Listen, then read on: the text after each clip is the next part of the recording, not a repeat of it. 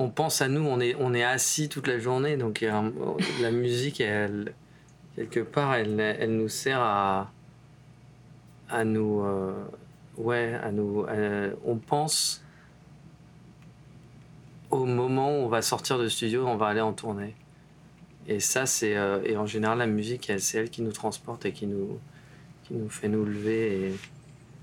Peut-être qu'il faudrait qu'on essaye de faire euh, la musique debout, je sais pas. Peut-être que ça nous poserait.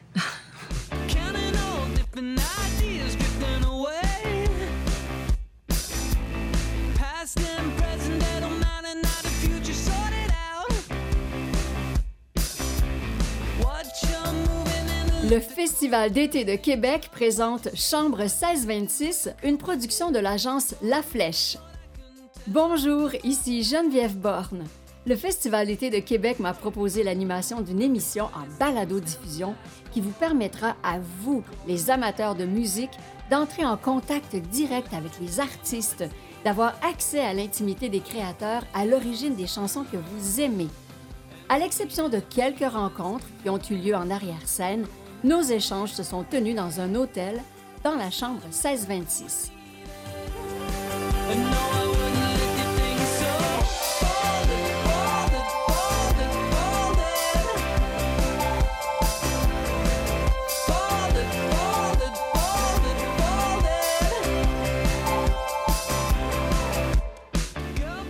Thomas de Phoenix m'ont invité à quitter la chambre 1626 pour les retrouver à l'arrière-scène juste avant leur spectacle en première partie de Beck. Nous avons parlé de la création de leur plus récent album Tiamo. Il a été question d'écriture en groupe, de musique disco et de leur vision fantasmée de l'Italie.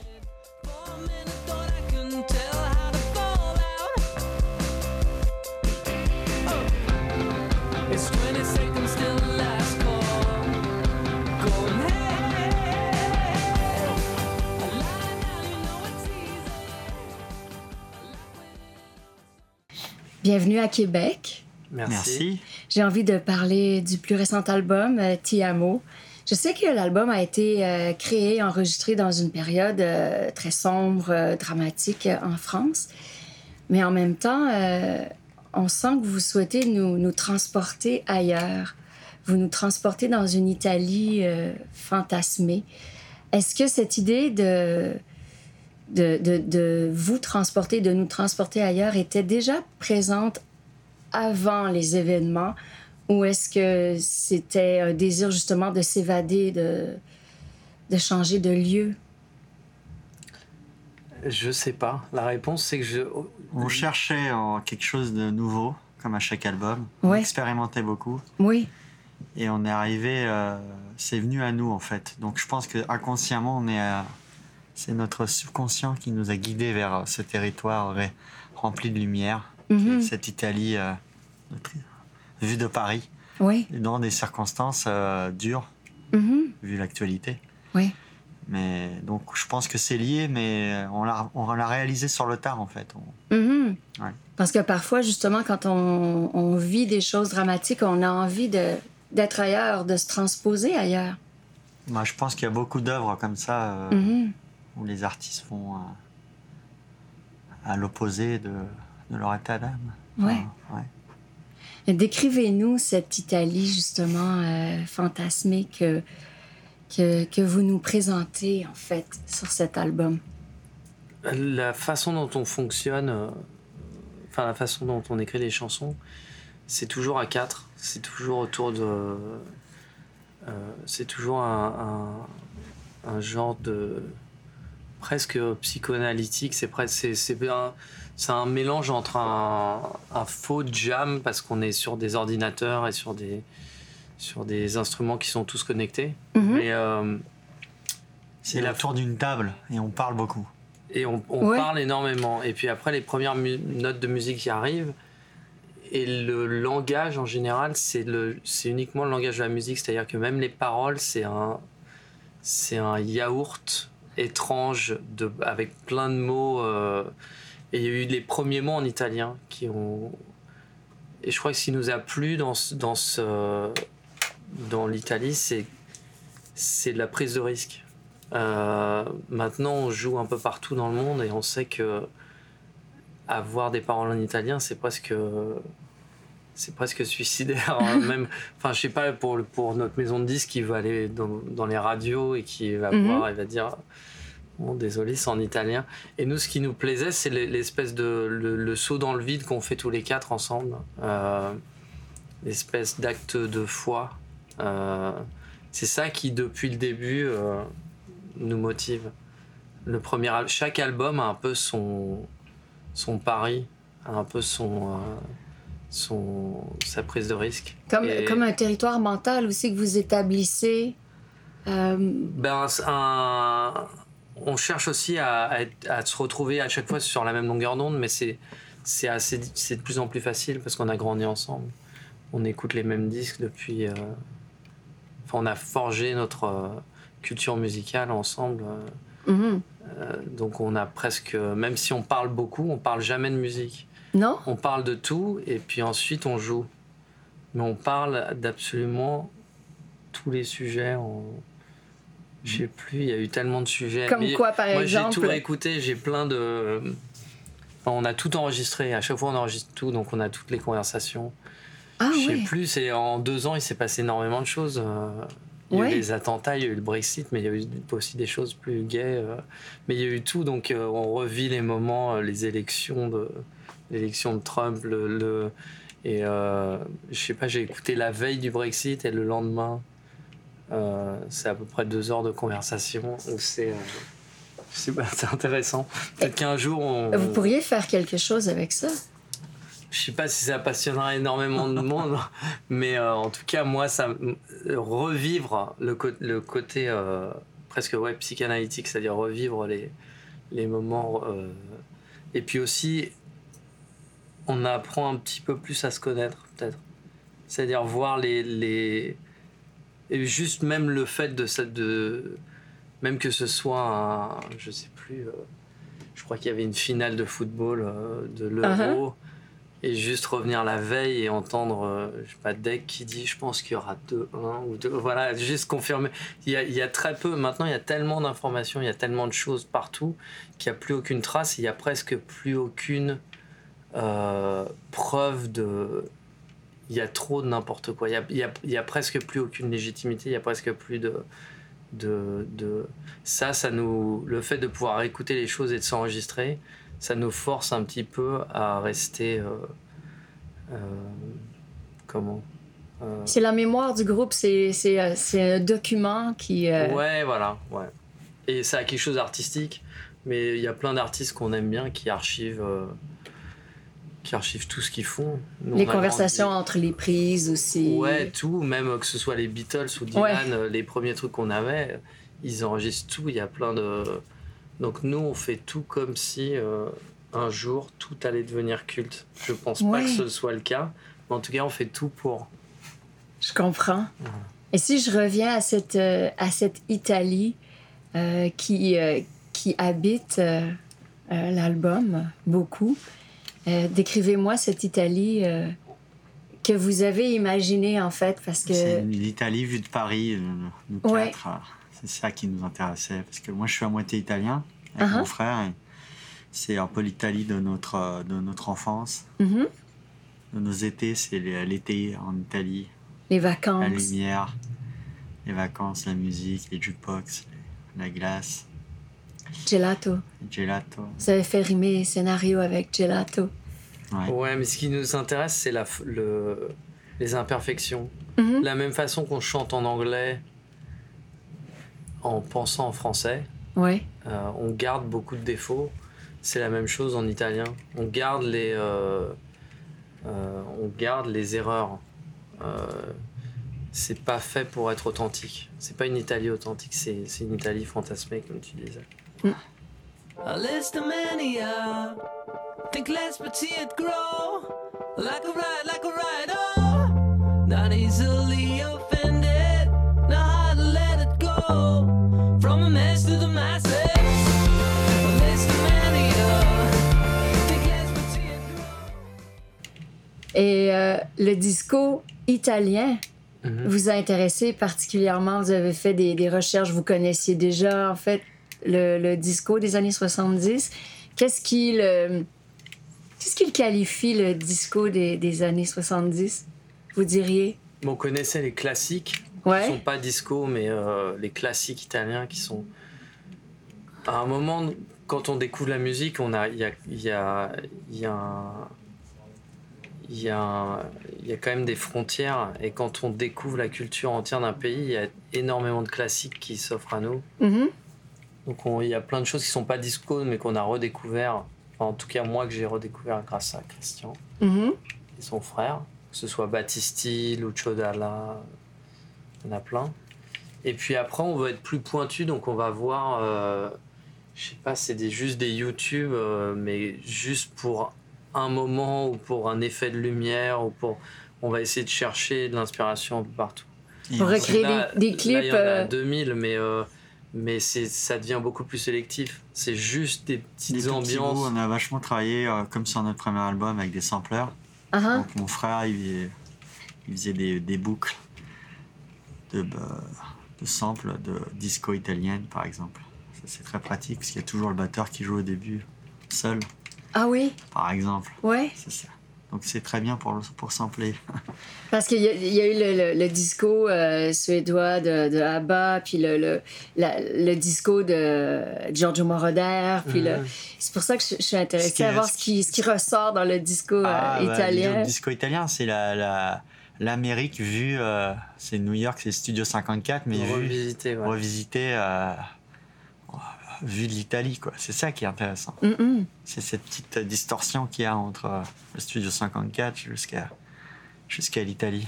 Encore une fois, donc, ce regard euh, extérieur. C'est pas très bien joué, par exemple. Uh-huh. C'est pas hyper musicien. OK. D'un point de vue technique, c'est pas. Mais c'est ça qui est charmant. Et la façon de chanter? Et euh, le chant, ouais, c'est pas hyper. C'est euh, même un, tout Le est un peu mal. il est- il est mais il y a un truc très candide. Mhm. C'est ça qui est bien. Il est hyper euro, hyper européen. euh, Européen, euh, complètement fou. beaucoup d'accents. Parce que l'I- l'Italie, la langue, elle, a- elle a des accents euh, ultra toniques. enfin, ultra, et, donc il y a des. C'est euh, c'est assez bizarre. C'est un peu. euh, ça me fait penser quand j'écoute les premiers morceaux de Prince, Ouais. il joue de la batterie et il chante en même temps. Et ça s'entend vachement que c'est lui le batteur. Parce qu'il met les, les moments où il, a, il appuie sur sa voix, c'est les moments où il, il, il- il marque le rythme. Et les Italiens, on dirait qu'ils sont tous batteurs, alors qu'ils sont aucun n'est batteur, mais ils marquent tous le rythme comme des batteurs. C'est assez bizarre à entendre. Donc c'est hyper, euh, c'est un peu scolaire, mais charmant. Bon là, on est un peu dur avec eux, mais Et, et cette Italie vous a aussi inspiré dans, le, bon, dans les vidéoclips aussi que vous avez, euh, que vous avez présenté, tout ça, au niveau de, de l'esthétisme de l'époque, justement, euh, en Italie, soit les émissions de télé Mhm. ou les, euh, les, euh, les, les, les, les prestations musicales de l'époque, en fait. Qu'est-ce que vous avez retenu et que vous vouliez... euh, on voulait, on voulait que le premier clip soit en fait une performance en direct à la télé italienne. Ce qui est compliqué maintenant parce que l'esthétique de la télé italienne, elle, c'est plus ce que c'était. C'est Mhm. à, à partir de Berlusconi, il y a, il y a- il y a un peu une jachère. euh, Culturel. ouais, c'est un, un c'est un vide peu. culturel euh, euh, avec Berlusconi. Et donc jus- jusqu'à Berlusconi, jusqu'au début des années 80, c'est la télé italienne, il y, a, il y a des émissions sur la rail extraordinaires. Je, Ah ouais je vous invite à regarder Ah sur ouais. YouTube. Vous Il y a toujours le euh, Lucio festival de Battisti. Rai. Enfin, il y a tout, tellement de choses euh, magnifiques avec des mouvements de caméra et des décors incroyables.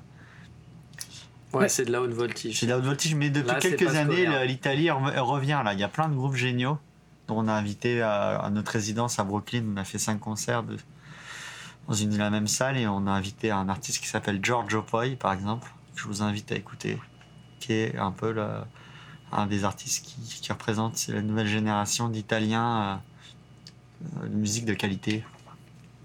Vous qui aimez le cinéma, d'ailleurs, euh, l'Italie, euh, vous l'aimez à travers les yeux de, de quel réalisateur, surtout? Euh, Ouais, ouais. bah, de ceux des années 60-70, mais euh, même si j'aimerais répondre qu'il y a des choses, des, des, du, con- des choses contemporaines qui. Ouais, c'est nous- Antonioni, enfin, mais c'est les classiques, ouais. Euh, mais un peu comme en France, comme ce qu'il y a eu en France pendant la nouvelle vague. Mhm. Tout ça, ça s'est transposé dans d'autres euh, dans d'autres sphères. Donc il y a eu plein de, je sais pas que ce soit après euh, après les grands films classiques, il y a eu plein de documentaires, de tournages télé. Tout ça, ça a, ça a dégouliné de la plus belle des façons sur sur le paysage culturel, que ce soit la télé, euh, les clips, les, les. Donc il y a plein de trucs italiens grâce à tous ces réalisateurs euh, qui sont venus avant. Parce que chacun voulait... euh, Enfin, c'est une influence saine. Ils baignaient dans la beauté pendant plusieurs années, donc forcément, c'était le standard, c'était le maître étalon de l'époque. Vous avez encore une fois ce don de, de faire une musique très dansante. Vous aimez faire danser les gens. C'est vrai que c'est important pour vous d'apporter cette, cette joie et puis cette, cette possibilité de... Mais nous, De on, pense- danser. on, est beau, on est assez égoïste en studio. Ouais. Après, on pense à nous, on est, on est assis toute la journée, donc la musique, elle, quelque part, elle, elle nous sert à, à nous, euh, ouais, à nous, euh, on pense au moment où on va sortir de studio, on va aller en tournée. Et ça, c'est, euh, et en général, la musique, elle, c'est elle qui nous transporte et qui nous, qui nous fait nous lever. Et peut-être qu'il faudrait qu'on essaye de faire euh, la musique debout, je sais pas. Peut-être que ça nous poserait. Mais en tout cas, elle, elle, euh, c'est de façon un peu. C'est égoïste. Au départ, c'est c'est entre nous quatre, on veut s'épater les uns les autres. Mhm. Et euh, Mais vous avez conscience, j'imagine, que c'est c'est une musique qui apporte de la joie et qui, qui va faire danser les gens. Il y a- cet album, oui. Cet Ouais. album, on a, on a. L'album d'avant, sent, euh, on a noté que les gens dansaient moins sur un autre morceau, Mhm. sur Bancroft. Mhm. Donc là, on avait, euh, on avait envie de sampler comme ça et faire des, des, des boucles de beats, de, de rythmique euh, physique. Oui, et déjà, vous le sentez, euh, vous l'avez senti au cours des dernières semaines, des derniers mois en spectacle. Le... Ouais, et en même temps, c'est c'est imprévisible. Les morceaux dont on pensait qu'ils seraient euh, les plus dansants ou ceux qui seraient les plus durs à jouer, c'est souvent l'inverse qui se passe. C'est c'est, euh, c'est ça qui est bien aussi. Si tout était prévisible, et euh, ce serait La triste. réaction des gens, c'est c'est imprévisible. Vous, euh, vous aimez le disco euh, et, et le disco traverse. Traverse les époques et, et, et dure euh, encore. Ah, il- quand même, il est resté euh, Ouais. bien, bien, bien bloqué. euh. mais en fait, on pense même pas en, en termes de style. Mhm. Je crois que c'est ça qui nous qualifie peut-être le mieux, c'est qu'au départ, quand on a commencé la musique, quand on allait au lycée, il y avait chaque groupe d'étudiants qui écoutaient un style de musique. Nous, quand on a commencé, il y avait- notre collection de disques, c'était euh, plus par, par intérêt des pochettes. On pouvait acheter un ou deux albums par mois. Donc on les achetait en fonction des pochettes euh, de vinyle. Et, et la collection qu'on s'est faite, c'était des choses qui avaient rien à voir et qui, qui normalement cohabitaient pas. Donc, un grand éventail de Ouais, il y avait euh, Shaft euh, Uh-huh. pour la disco, mais sinon il y avait, enfin même pas disco, mais il y avait Kraftwerk, il y avait, Mhm. il y avait des crooners, il y avait de, de la musique plus pointue, genre Noi ou, euh, euh, ou de l'indé, ou My Bloody Valentine, il y avait des trucs comme ça. Et, euh, et le premier album, c'est ça, c'est le mélange de plein de styles qui. Donc c'est c'est resté. On pense jamais. on se dit jamais ce morceau il est disco, ce morceau il est hard rock, ou ce morceau il. Électro. Et- ouais. On, on fait les choses et on se pose pas vraiment de questions. C'est un mélange de tout votre euh, bagage, en fait. Ouais, Ouais. Et merci, merci beaucoup. merci. Merci. Bon spectacle. C'est Merci. gentil, merci. Ça Yes. devrait être bien.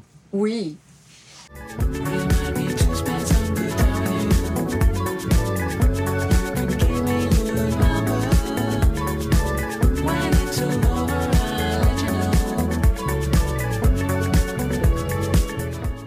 Chambre 1626 est une idée originale de l'agence La Flèche pour le Festival d'été de Québec. N'oubliez pas que vous pouvez télécharger d'autres épisodes de Chambre 1626 en visitant notre compte Facebook, notre page SoundCloud ou en vous abonnant à notre compte iTunes. Vous pourrez ainsi faire durer le festival toute l'année.